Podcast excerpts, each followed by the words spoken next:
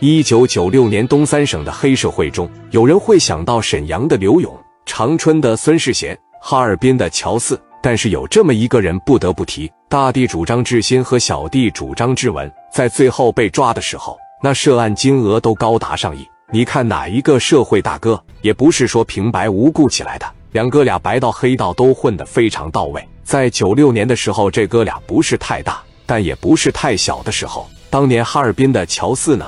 扶持了小文一把当上大哥，而乔四也没有别的意思，只是为了留一个兄弟。乔四走了以后，哥俩也开始做生意。一九九六年的时候，哥俩拿着诈骗的五百万开了华新义工以及出租车公司，包括垄断当地的四 S 店，然后开赌场大发横财。来的横财足以让哥俩呢变得膨胀。小弟主张志文，每天就是在江湖上打打杀杀，特别喜欢宠物，喜欢养一些猛兽来代表自己的性格。那大地主很简单了，他比较喜好女色，比较喜欢玩。在这九六年的时候，大地主张之心在家里面闲着没啥事，给小文打了个电话。他们哥俩谁也不服谁，小地主不服他哥赚钱两下子，他哥就总看不惯。小文在江湖上打打杀杀，大地主想要去泰山拜拜，说去就去。张志文一共领了能有七八个兄弟，几天的辗转反侧，到了泰安已经是半夜了。当时这哥几个呢也没有睡觉，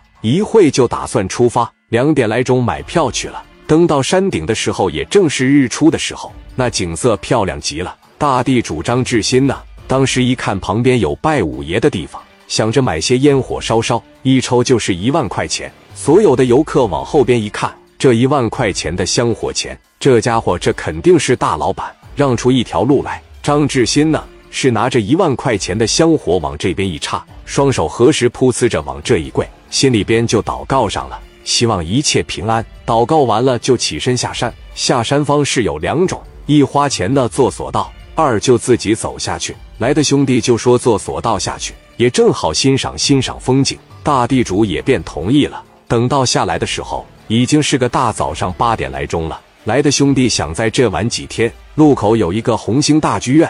经营的是东北二人转，旁边呢有一个红星大饭店。这红星大剧院和红星大饭店不是磊哥开的吗？